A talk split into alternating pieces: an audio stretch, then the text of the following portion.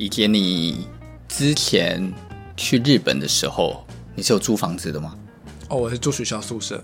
哦，对、嗯、对，学校大学宿舍。日本学校宿舍跟台湾像吗？我觉得不太一样。日本的宿舍没有，至少我住的啦，没有所谓的上铺跟下铺。日本没有，嗯，日本就是都是平的，一张床一张床。对，而且他们的就不能够，例如偷带对象回来躲在上铺上。没有没有没有，嗯、他他们他们没有 没有，这个是比较日本更高级，日本更高级，自己有自己的房间哦，所以你可以带你自己的喜欢的对象回你的房间，所以你是有自己的房间的。对，我有自己的房间，然后有自己的衣橱，独立的衣橱、书桌、床、单人床。那你有带过对象回回家过吗？男生算吗？男生也算对象啊，哦、那那就有了。哦、原来你蛮吃得开的嘛。可是我不确定我的那个是不是正常啦，但是我住的那个，哦、你不确定你跟那个男生的关系是不是正常的，就可能有不是，就是因为我住的宿舍是啊，应该这样讲。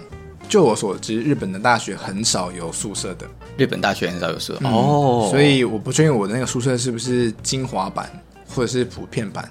但是至少有两种我知道的，一个是一间四人可以一起住，然后四个有独立的个室，好棒哦，嗯嗯，或者是独立的一间雅房这种，然后 有点套房，有一个客厅，啊没有客厅，没有客厅，就两种形态，懂了，对对对，那我自己住的是四个人一间，有独立的房间，然后有客厅、厨房、卫浴这样子，哦，还有洗衣机、烘衣机，蛮高级的耶，的。就像饭，就像是一个。酒店式公寓的概念呢？是啊，是就是 Airbnb 的概念，这样蛮棒的。那所以你在日本的时候，你你算是蛮常自己一个人当背包客就出去旅行。对，我就是东西收一收就可以走的那种。然后你出去一次都去几天？大概都超过五天以上。所以五天你都会只住同一间的旅店，还是你会住很多？你会换，一直换。我会换，你会换，嗯啊，但是我换不是说一个城市然后换三间，我可能是一趟，比如说我七天好了，我可能会去三个城市，然后三个城市三间，是对三间这样。那所以你一般都住什么？你都是住，你都是住 Airbnb 呢，还是你是住酒店，还是你是住青年旅社？我是住青旅，每一次几乎对，几乎都是青旅。然后我的那种青旅是属于。类似胶囊旅馆那种，每一次几乎都住这种类胶囊旅馆，因为日本一定超多的嘛。对啊，那你觉得？当然，你也你应该你也住过酒店嘛？你应该也住过日本的饭店嘛？嗯，比较例如比较便宜的，嗯，然后一小间，日本的饭店都很小间，超小的，对不对？然后里面就一张双人床，然后他们双人床又尺寸又很怪，他们的双人床常常是看起来不足一百四。可能就一百三十五，一种很奇怪的双人尺寸。嗯，对，对，这种也有很多。嗯，那你觉得你住青年旅馆跟住这种酒店，你觉得对你来讲最大的差，你觉得的差别在哪些地方？当然，第一个就是钱嘛。那再第二个就是，我觉得以背包客的身份来讲。或者是比如说两个人出去玩，有人可以一起住的话，住一种商务旅馆啊，或者酒店，通常就是你回到了饭店，经过大厅，就是回到自己的房间嘛，然后可能跟自己的旅伴聊天这样。可是青旅的话，它就是因为房间很小，所以你可以住的地方除了自己的床之外，就是大家一起共用的客厅，所以你蛮常可以跟陌生人。共处一室的，那陌生人又不会只有一两个，可能就是五六个啊、七八个，那这样你就可以听到别人的对话，或是自己也有机会跟别人聊天。差别就在于一个回到自己的房间就与世隔绝了，一个是可以回到大厅可以跟人有对话的机会。这样，嗯啊，因为我那时候就在日本，就这种机会对我来讲就还蛮蛮可贵的，我觉得。因为平常在学校，比较没有这种机会面对陌生人，然后陌生人比较不会敞开心怀跟你聊天。可是因为大家都背包客嘛，所以大家都对彼此的来历也蛮好奇的，就稍微问一下这样。嗯，所以跟人互动，我觉得是两个最大的差别。所以人与人的互动算是很频繁吗？也不能够说到很频繁，但是就有机会，因为还是要看当下自己的心情，因为毕竟那还是要怎么讲，突破一个心门去跟陌生人聊天，有时候可能是主动的跟别人搭话，有时候可能是被动的被搭话这样子。嗯，没有到每次都会有，但就是有过不少次，然后不少次的经验都觉得蛮可贵的。嗯。所以你这样子下来前前后后那一年里，比较不不一定。你这样前前后后到现在，你这样子旅行那么多次，你大概住过多少家青年旅馆了？应该也有二十来家，我觉得二十来家很多十来十来家二十来家这样子，很多耶，我觉得蛮多的。那你当然那个二十来家当然包含了除了青旅以外啦，比如说青旅。然后温泉旅馆，然后商务旅馆这种，家家家种种大概二十来家这样。那你觉得青年旅馆？所以你觉得青年旅馆跟一般的饭店最大差异在于与人互动之间的关系？嗯，与人互动的关系跟与人互动的可能。那你有你在这十几二十家的青年旅馆里？有特别让你印象可深刻或特别不一样吗的东西吗？好的还不好的都可以。我觉得好的是有一次我到，还是有没有哪一间青年旅馆你觉得真的很特别？它就是跟别人不一样。有，我觉得有。先讲印象特别的好了，就是那个是在一个地方，它叫长野，然后那是我第一次去住日本。真的是从古民宅改建的青旅，嗯，所以它里面就是有很多那种鬼啊，有 古民宅是不要那么可怕，有很多鬼，就它很多那种，比如说窗框啊，就那种木头的，然后一定奇奇怪怪那种，会发出怪声那种，那奇奇怪怪奇奇怪怪，然后都拉不动那种，嗯、或者是哎，我不知道你们台湾台湾其实好像有，就是像现在窗户的那个锁啊。不是旋转的吗？这样转下来或转上去嘛？可是以前的好像是像钥匙那种，对，拉出来然后再怎么样？哦，我去做的就这种钥匙掀起来插进去。对对对对对，我做的就是这种，然后我觉得很帅这样。哦，对，所以我刚讲哪里了？就是你要讲哦，古民宅，对对，就是它就有很多类似这种很多古元素这样，或是还有它那个，我不知道你们知不知道，如果你去那种日本的城郭旧城郭，它的楼梯都很窄很小。那种古民宅，它就楼梯就很陡、很陡、很窄，又很小，就很容易跌倒这样。然后那个走那个阶梯啊，都会那种奇奇怪怪的声音，就好像快要 快要爆了一样。但是整体来讲，我觉得就很酷，因为那是第一次去到真的是日本老宅里面住的感觉。因为你刚刚整整个形容，我觉得好像整个好像整个青年旅馆只有你一个人在住。我 没想象的画面都很阴森，就是。哦，好，哦，那稍微补充一下，就是那他他除了他除了他的建筑很就是是古民宅之外，他的营营运上或者营业呢？对对对，我就是要补充一下这个，嗯、就是他虽然整体让你觉得很复古，但是里面的人都很意外的很年轻，都 rocker，没有到那么夸张，就很年轻这样子。我还记得我那天第一天要去 check in 的时候，那个那个就是。他应该不是主人，他就是可能来上班的这样，他就是管理的人，他就会帮我做 check in 的手续嘛，这样子。他应该是札幌，就是北海道的人，嗯，他跟我稍微聊天了一下，然后他就边帮我 check in 呢，然后他的手就边拿着啤酒，嗯、我就觉得超级酷，他是年轻人，然后就让我感觉这个人也太 freestyle 了吧，嗯，就是一般人哪会这样对客人这样？也对，昨天业主也是问我说。啊！你边开会边喝酒，对，就等于很 freestyle 这样。这就是我们的常态。对，然后他开始就跟我介绍说：“哎，这里是冰箱，然后这里是储物柜，然后这里什么什么的。”他就跟我开始聊天，拉拉塞拉起来这样。我就觉得整个就是空间是很复古的，但是里面的人是很现代，然后很潮、很很炫的，我就觉得那种反差感很帅，嗯嗯嗯，所以我就对那个旅馆很有印象。这样，嗯嗯嗯嗯。当然里面的人就是可以聊天嘛，然后大概跟他们拉类就知道说，哎，大家都来自不同的城市啊，然后很喜欢那个我去的这个叫长野的城市，所以来这边上班，或来这边旅行这样。嗯，懂。对。还有吗？还有没有？例如说，因为我想听听看，例如有没有更更猛的这样？对啊，因为我、哦、我上一个上那个，啊，这个还蛮还蛮好笑的，就是呃那个时候就是刚刚不同的情侣。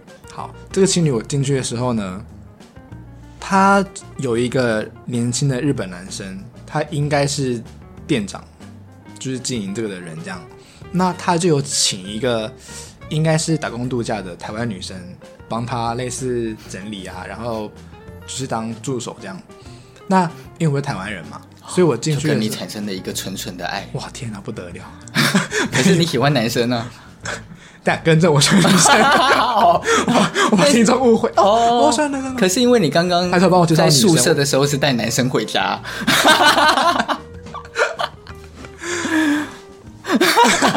断断片，直接离职。哎，刚有吗？有吗？对，然后好，有这个台湾女生嘛？那。我不知道其他人会不会，就是你到了日本就不会想要再讲中文了。嗯，所以那时候我碰到是台湾人的时候，其实我不是很想要讲中文。那但是就是因为都是台湾人嘛，所以他就稍微聊几句这样子。那我就有点感受到那个男主人有点想要一起加进来聊天，嗯，但又不知道怎么加这样子。对，因为你们在讲中文。对，那后来这女生就问我说：“哎，我会会日文吗？”这样，哦，我就说：“哦，大概会一点点这样。”所以他就稍微用日文讲，让那个男主人可以一起。可是因为我日文又很破，所以你在那里住几天？好像两天吧，才两天，所以你就没有发展出一一点新恋情吗？对，纯纯的爱，没有没有没有哦，因为我没有，我因为我要讲的重点不是像台湾女生，我要讲的重点是那个男主人。哦，对，你看，我重点都是男生，然后那个男哦。我再讲个女生，先我先把这男的讲完。啊，哦、就是那个男的，就是一想要加话，然后因为日文又加不进来，这样，好到最后他真的加不进来就放弃了，这样，所以我就跑到旁边，我自己一个人做，这样。就自己一个人做我的事情。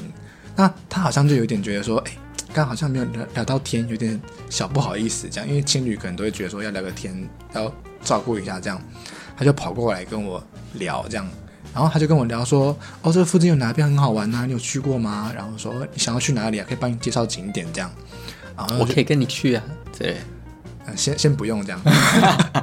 然后我就说：“哦，真的吗？那哪边哪边哪边跟他聊这个景点这样。”那到后最后一天，我要准备离开的时候，我还记得那一天真的超浪漫的。是跟那个人，对对，跟男主人很浪漫，很浪漫。就是那天就是夕阳西下，那余晖啊，哇，那个黄色的光打下来，嗯，然后准备背着我的背包要前往下一个城市，要跟这个馆道别了。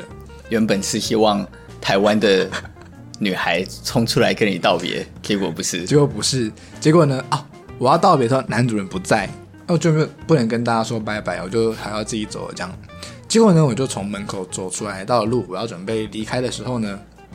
因为那边附近都是田，我就看见那个男主人奔跑在那个田里面砍柴，然后可能是砍柴的余余光看到我要走了，他就在远处拜拜拜拜这样，然后我都觉得有点受宠若惊这样子，然后我就觉得很浪漫，就是我我就给我的感觉是好热情哦，这个人就是他是日本人这么避俗的民族，但是。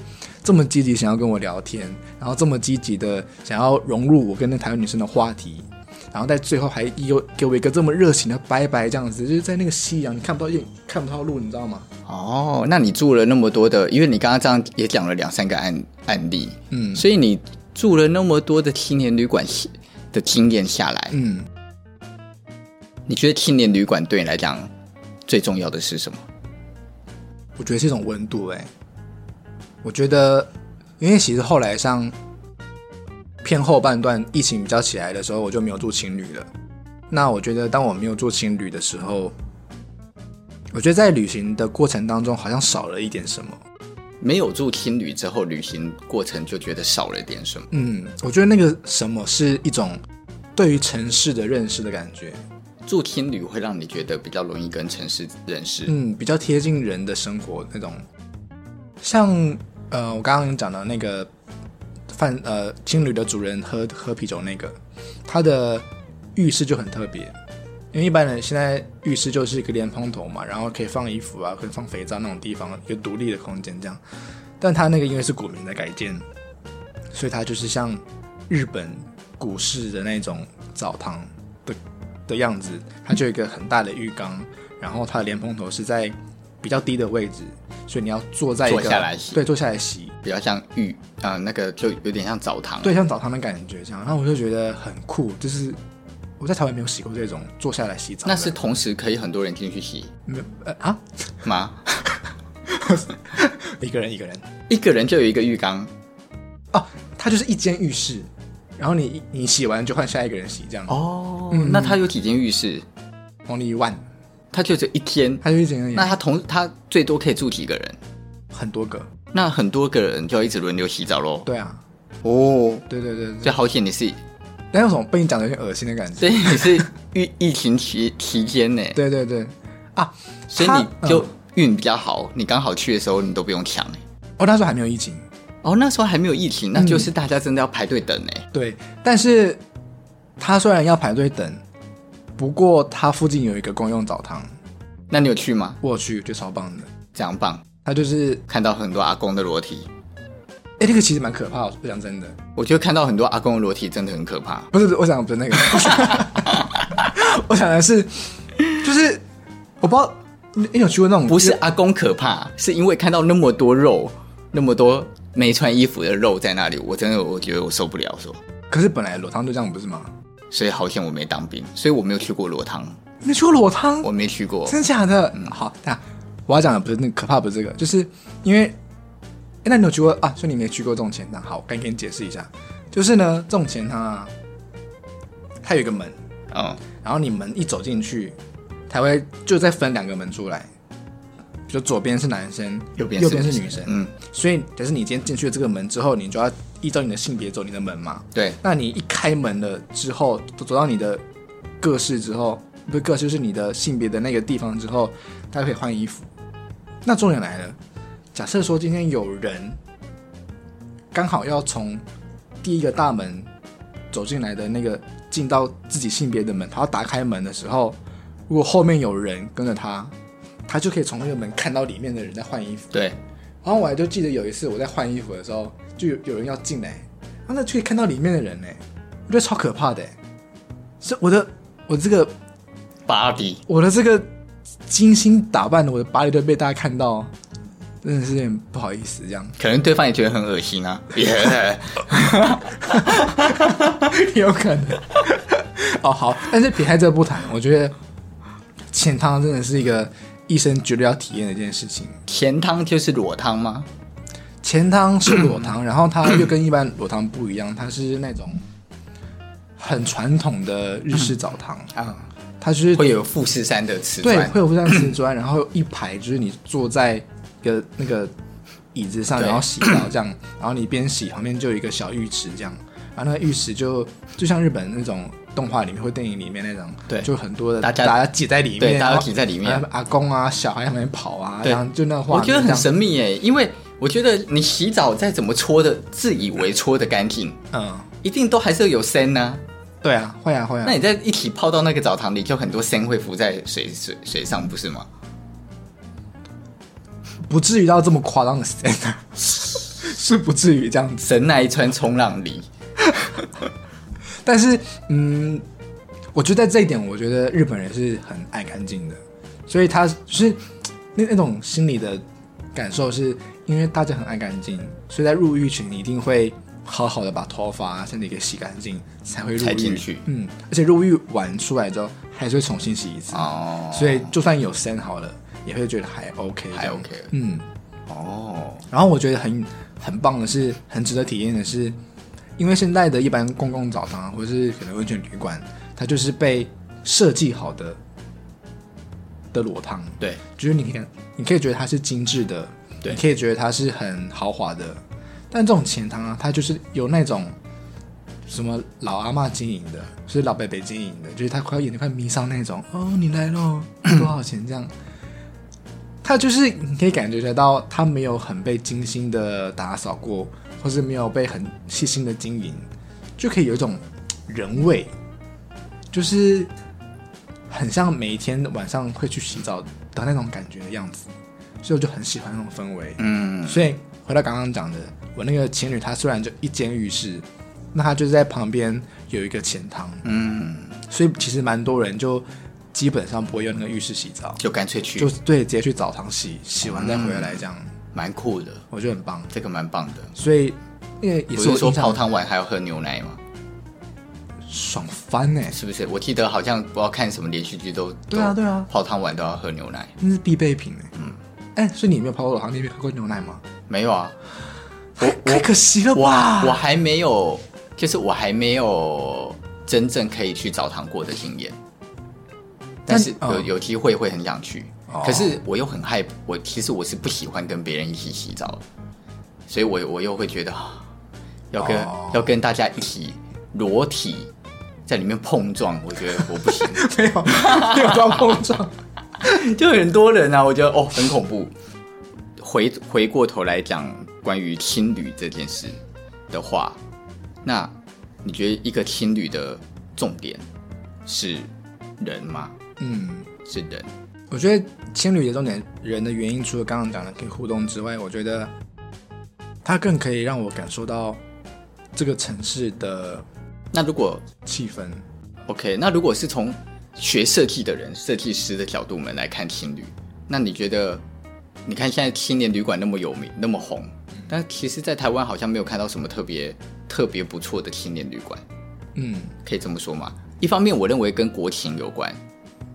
台湾人住青旅跟住有房间的的的那个叫做什么小旅社这一类的，是不是好像台湾人还是相较之下比较喜欢住小旅社，而不是住青年旅社？有可能，对不对？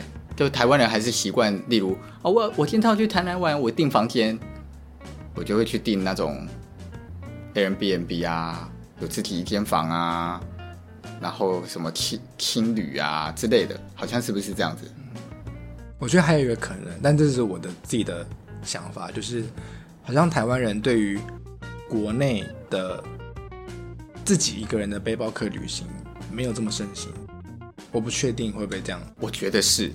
嗯，我觉得是，我觉得台湾人好像比较喜欢结伴，对，然后结了伴 就比较少去住青年旅馆。但是我听说，例如，但是应该说青年旅馆并不是说都生意不好哦。可是，在台湾好像青年旅馆更多是因为可能我今晚就要下去出差，我明天一早就要，对对对，我明天一早就要开会，所以我住一个一晚两千块的旅店，我觉得嫌太贵了。可是我。付六百块买一个床位，我可以接受。嗯，所以相对在我的经验里，我以前去台湾的青年旅馆，我都觉得蛮 low 的，就是体验也蛮 low 的，备品也蛮 low 的，然后那些所谓的公共的区域也还好，也没什么很，也没什么设计感，而有的干干净净而已。然后好像你去真的就是为了去睡觉。再来哦，台湾的这一类的青年旅馆。公共区域几乎没有人在用，嗯，我发现是这样。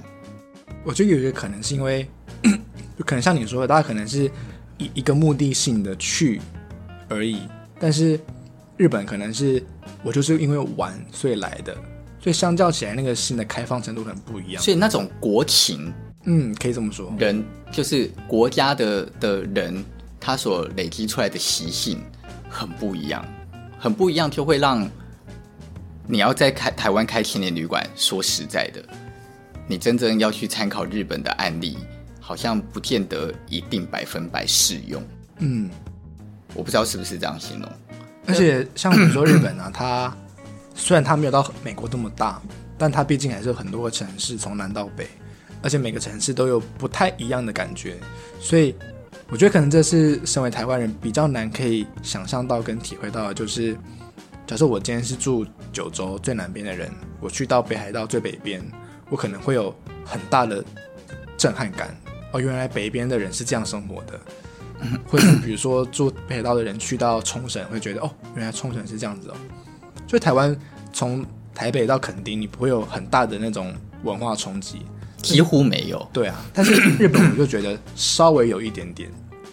所以那种出去到不同城市比较大的文化差异，再加上自己是一个人来旅游的那种气氛之下，在公共区域的对话，我就觉得相对多。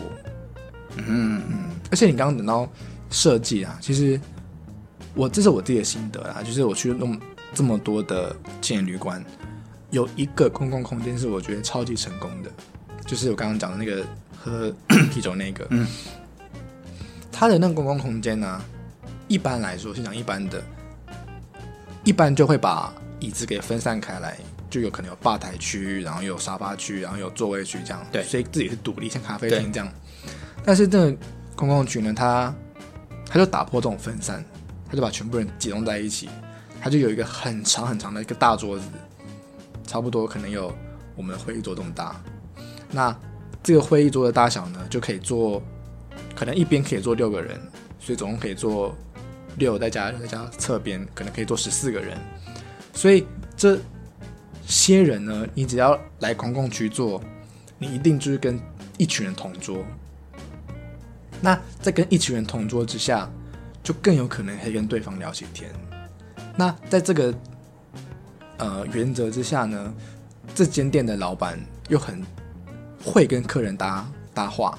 所以，比如说，我今天可能坐在这个桌子一边，然后那个人坐在另外一头，那可能老板跟我搭话的同时，他就会把那个人 一起加进来这个对话。对，所以我觉得他就不是用那种分散的方式把大家分隔开来，然后让大家可以有自己的空间。他反反而是把大家拉在这个会议桌，让大家更可以聊天。像那时候原本我印象中只有两三个人在那个桌子上聊天，但是陆陆续续有很多人回来呀、啊，从。就晚上先吃完饭回来呀睡觉的时候，他很多坐在那边休息，然后休息边休息，老板就开始跟大家搭话。到后来那个就是坐满的，大家就一起聊天。对，我都觉得很特别。对，这是一般情侣没办法的。我觉得其实这是情侣的必备条件。对啊，对啊，我认为这应该要是情侣的必备条件。可是，呃，真正把这种事做好的情侣没有很多。我觉得是这样。我觉得青年旅馆对我来讲的有趣就是是在。这种人与人串联之间的有趣，嗯，所以例如十几年前，十十大概十年前左右，十年前青年旅馆在全世界很夯，hostel 对不对？那时候很夯，那时候超多的书都在讨论青年旅馆要怎么做设计的，都在讲这个事情，然后公司也接到了一一些可能可以做的提案，嗯，我那个时候都在想，我参考很多的案例。其实我觉得我在看的全部都是在思考说，那我到底可以怎么样将人产生？我讲串联，我讲串联不见得是说要里面的人都变熟人哦，而是是怎么让这里面的人相互产生良好的互动与关系。我我觉得如果我天天是一个背包客，其实自己一个人出去玩就已经，嗯，该怎么讲？自己一个人出去玩，当然我觉得蛮好的。可是，既然都出来旅游了，能够产生跟人事物相关的的关系、关联、连结、呼应，那有的时候才会在旅行里面产生，对不对？才会产生更多的价值啊！嗯、就像你刚刚说那个帅气的老板勾引你，类似这样的概念啊。你们要勾引，所以。哎，你才会在这里面去发现说，原来我出来这一趟，我能我的有所获得，嗯，是什么？因为因为以杰在跟我讲说，哦，他想要用一起来聊聊什么青年旅馆。哎，那我就有点，我就在想说，哎，青那以杰到底希望聊青年旅馆的什么？你你希望聊青年旅馆的什么？我其实我你刚刚在讲设计这个部分呢、啊，我就想到。我觉得我想聊的是，我刚刚讲的那个，为什么我觉得我住青旅会觉得比住饭店来的更认识城市，是因为我觉得在青旅的过程当中啊，它就真的像一个家一样，它其实是一个家啦，然后被改造成青旅这样。那那个感觉很酷的是，虽然你没有真的跟别人一起做什么。但是，比如说我可能现在在刷牙，我现在在走楼梯，这些都是其他人会跟我一样做的事情。虽然那个当下不是重叠的，但是就会有一种好像我跟这个人在这个空间度过了一天的那种连接感。我有点不知道会不会觉得很悬，但是就是那种好像我今天在这个地方更深刻的跟这个土地，或是跟这个民情有了很深刻的一个连接。嗯，所以相比之下，我就觉得，相较于那种快速式的旅店或者是饭店一 check in 然后房间然后离开的，相比之下，好像我可以更朴实的进入到。这个城市的感觉，我，我虽然我我觉得好像没有办法形容的很贴切，但是一个我想要聊的就是，我会觉得青旅给我的一个价值是超越饭店的。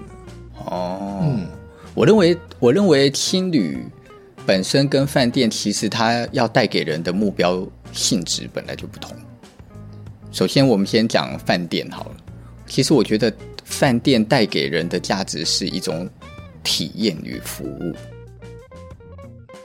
我我不是要去饭店认识人的，但是我今天为什么要花？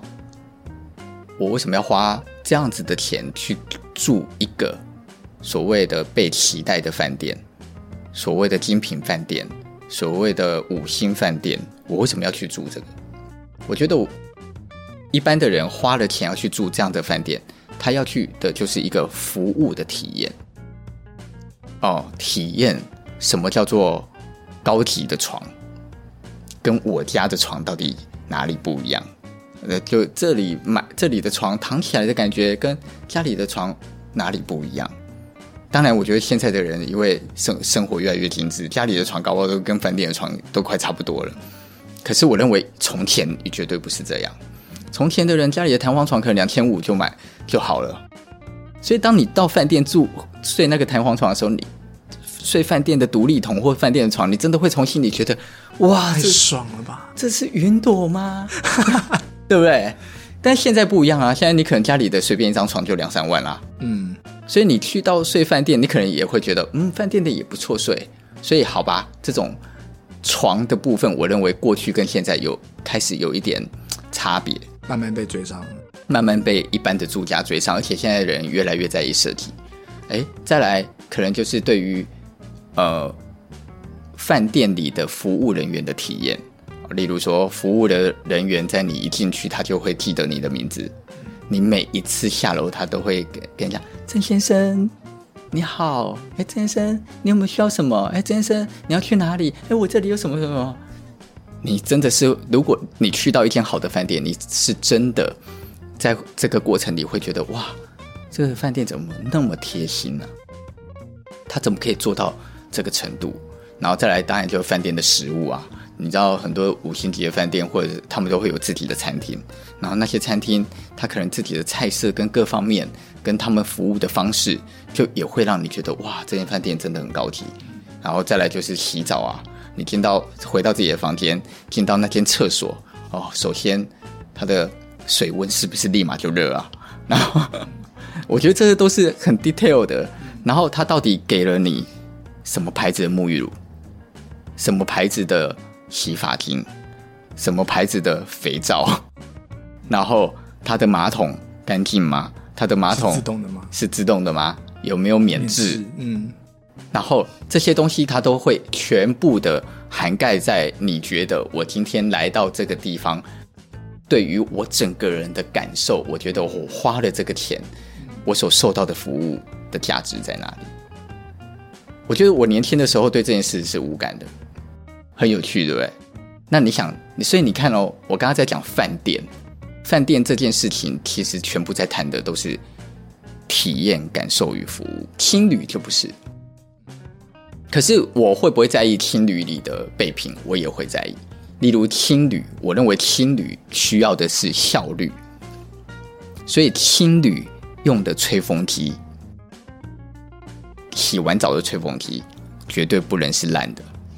有些有些旅馆是用 Dyson 啊，这么夸张呀？很多哦，现在越来越多了。我跟你讲，在在紧接着的未来，备品备品的好坏只会越来越鲜明，没有人敢再用烂的吹风机了。尤其是当你你的体验与服务要做到更好，你就必须解决这些备品的问题。例如，你给人使用用在身上的到底是什么？然后你的吹风机到底是什么？你想想看哦，你是青旅呃青年旅馆，如果假设又是你们刚刚在讲的刚刚的那个状态，就是那么多人却只有一间厕所，那你当然是缩短，你可以泡澡要泡多久？那是你爽，可是我必须缩短你吹头发的时间呐、啊，对不对？你你应该理解我想表达的意思。我我必须要让 你的衣服、你的毛巾吊挂的位置是最好拿的。我觉得我们现在在讲的就是设计问题，就是你必须解决在这个青年旅馆里的体验是如何迅速到位，然后但是是符合我在感受上的舒服感。为什么？因为我同时在每一个环境、每一个环节都是在跟一堆人一起使用。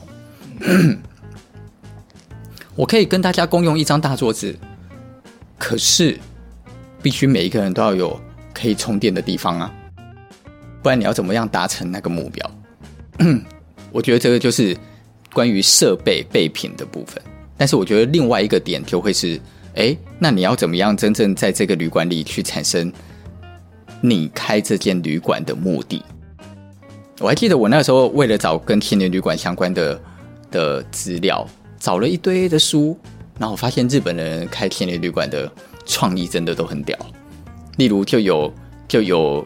一间青年旅馆，它是从做修理脚踏车起来的，所以它的青年旅馆呢，就是让它的青年旅馆就是做成每一台脚踏车都可以直接骑进去自己的房间，然后有有脚踏车架挂起来，所以它是专门吸引喜欢骑骑脚踏车的人到他的青年旅馆住，所以他的脚踏车是吧？所以他的青年旅馆里有一间修脚踏车的店。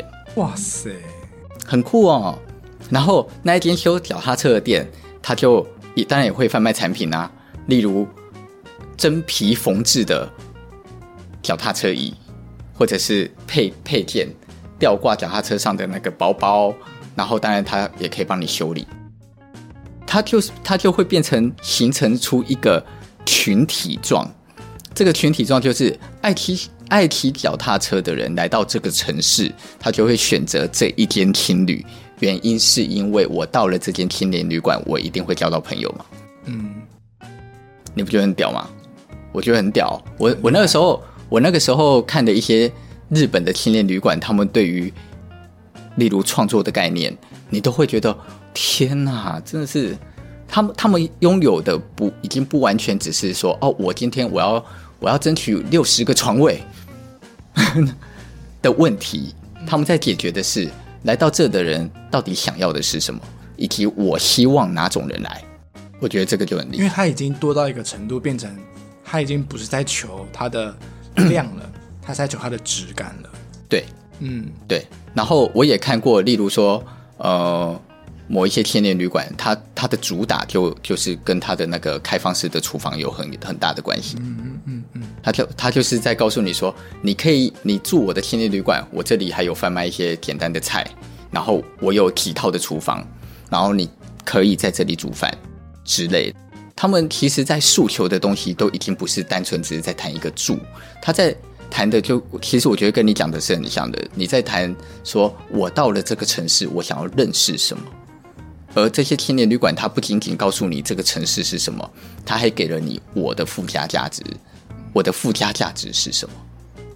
我觉得这个也很屌，因为青年旅馆毕竟它就是一个无法与正常的饭店，它它它就是一个完全不一样的分层的课程，对不对？然后之前还有一个也蛮有名的案例，那个案例它就是在讲说，那一个青年旅馆它就是用图书馆为概念在做的。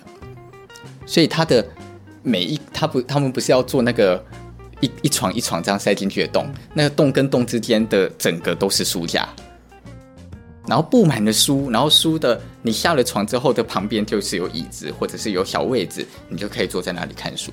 你也可以把书带进去房间里看，就他们有没有在担心你说你会不会把书偷走。了，嗯，嗯，但是他的概念就是就是一个这样子的关系，对啊，所以你可能你你可能不见得会，你可能不见得需要在里面用到无敌好的沐浴露，嗯，可是你会用到最便捷、最方便你所使可以使用的各种可能性，然后最符合。那一个城市或那一个青年旅馆想要带给你的一个生活体验，我觉得生活体验的一个选择会变成是一个，就就对我来讲，我觉得它就很像是日本的青年旅馆里有些时候很容易产生的一个选择的中心目标。嗯，就它有一个主题去支撑这个情侣，比如像我讲的，我可能是住到。古民宅改建的，那你可以这样，比如说脚踏车行改建，或者是图书馆为主题这样子。对，它就是在这个情侣，它会有一个很明确的吸引喜欢这样子的人，那你就可以来这个情侣入住这样。刚你讲到青旅的从，其实我们刚刚讲到从设计面嘛，从各方面来讲，我就想稍微补充一下，就是 我在前面有讲到，我觉得青旅可以让我更贴近这个城市跟这个这个这个。这个地区有一个很大的原因，我觉得跟青旅的经营人有很大的关系。以我自己在日本的经验，我觉得在青旅啊，我每次回去的时候，这个青旅的主人都问我说：“哎，你今天去哪里？你有没有去哪边哪边吃什么什么？那个东西好吃吗？”这样，虽然这种东西一开始会觉得是很客套的一个问候语，但其实听久了，或是每天这样听。就会觉得是一种来自当地的一个关心，就是好像我可以把我在这个城市看到的，跟这个城市人一起分享的感觉。虽然这种话题不会深聊到到底多好玩，或是到底多好吃，但是这种浅谈啊，早上的一个问候，或者是晚上回来的一个小小聊天，我觉得都是一个跟当地建立一个关系的一个桥梁。再来第二个是。我不确定台湾有没有，但是日本很多，就是因为像这种青旅比较是属于小店经营的类型，所以这种小店经营呢，它其实就会跟很多小店产生连接。对，所以在这种小店的连接，彼此就会把各自的名片啊或敌人放在别人那边。像比如说我居住的很多的旅馆，它就是呃情侣，它就会有很多，比如说独立书店的名片，或是音乐行的名片，或是各式各样的名片摆在那边，就好像可以从那种。名片墙看到哦，这个城市有好多我在网络上看不到的资讯，好像更进入当地的感觉。甚或是有一种情侣，他可能更呃，可能更温馨一点，他可能会制作一种小小的旅行日志，然后里面就会告诉你说，哦，这条街是我们这个城市最重要的一条街，然后里面有哪些个商店，有哪些有大家推荐的拉面店，然后还帮你分析说，来这个拉面店它属于口味偏咸，然后。肉很多，想要吃饱的人可以来这里吃，嗯，啊，或者说这个口味偏淡，喜欢吃淡口味的，喜欢吃面粗面细的，你可以来这里吃。就它会有很多这种商店自己在这个当地生活的经验，对，然后把它弄成这种 DM 给大家自由阅览。我觉得你讲的这件事，其实是我刚刚在讲里面漏掉的，嗯，一个蛮重要的，也就是资讯。对对对。对不对？我觉得资资讯资讯其实是帮助旅游的人更能理解当地环境的一个最重要的事情。对，而且像这种资讯呢，除了吃的，还有交通，比如他跟你说，哎，附近有什么样的公车，几号对几号公车可以到哪个景点？我们就讲最简单的，他至少都要让你知道最近的 Seven Eleven 在哪。对对对对对对对，我就觉得看这种地图啊，就会觉得，因为。日本人做这种平面类又很细心又很好看，所以你收到就会觉得哇，好有趣哦。比如画地图跟你说，来钱塘在这边走路五分钟，seven 在这里走路三分钟，要干嘛干嘛，你可以到这里有药局之类的。没错，我就觉得这种东西在但是饭店得不到的。但是如果刚好经营者或者是那个经营的团队本身，又真的又像你刚刚讲的那样，就是他对你是和善的，愿意跟你沟通聊天。然后再给你更多的建议。其实对于自己一个人出去玩的人来讲，这种过程就会产生很大很大的温暖感。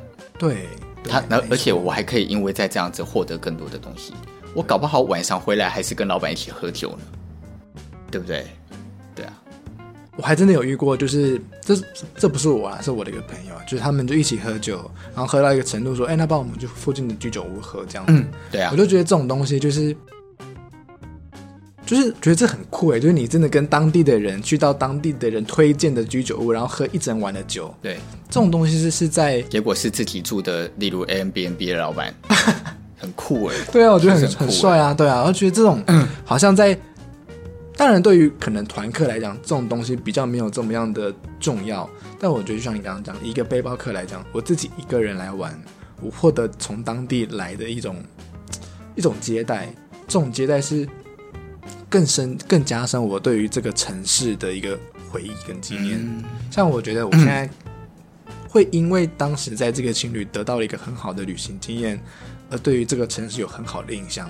所以在我的比如说旅游的排序也好啊，或者是想要再去的城市啊，这就会被我列为我想要再访的城市。这样，我觉得对我这个我蛮认同的。讲到现在，嗯，其实我觉得他还是绕绕不绕来绕去，我觉得。最重要的事情都还是跟体验，嗯，就是你对于事件的体验有是什么？我觉得青年旅馆如何带给我们对于一个地区的体验、对于服务的体验的这些东西，它它就是是一个很重要要被看到的价值。所以事实上哦，我不知道大家有没有发现，我们今天聊到现在，我们其实根本就没有认真谈过哪一间青年旅馆多漂亮。完全没有，对不对？嗯，就像我刚才在讲说，啊，那脚踏车呢？然后那是怎样？我虽然讲出了一个它的中心的核心，我也没有在谈那他们的空间漂不漂亮，没有，因为设计的本质，某一个程度上来讲，漂不漂亮重要吗？好像有它一定的重要，可是不是首要优先。对。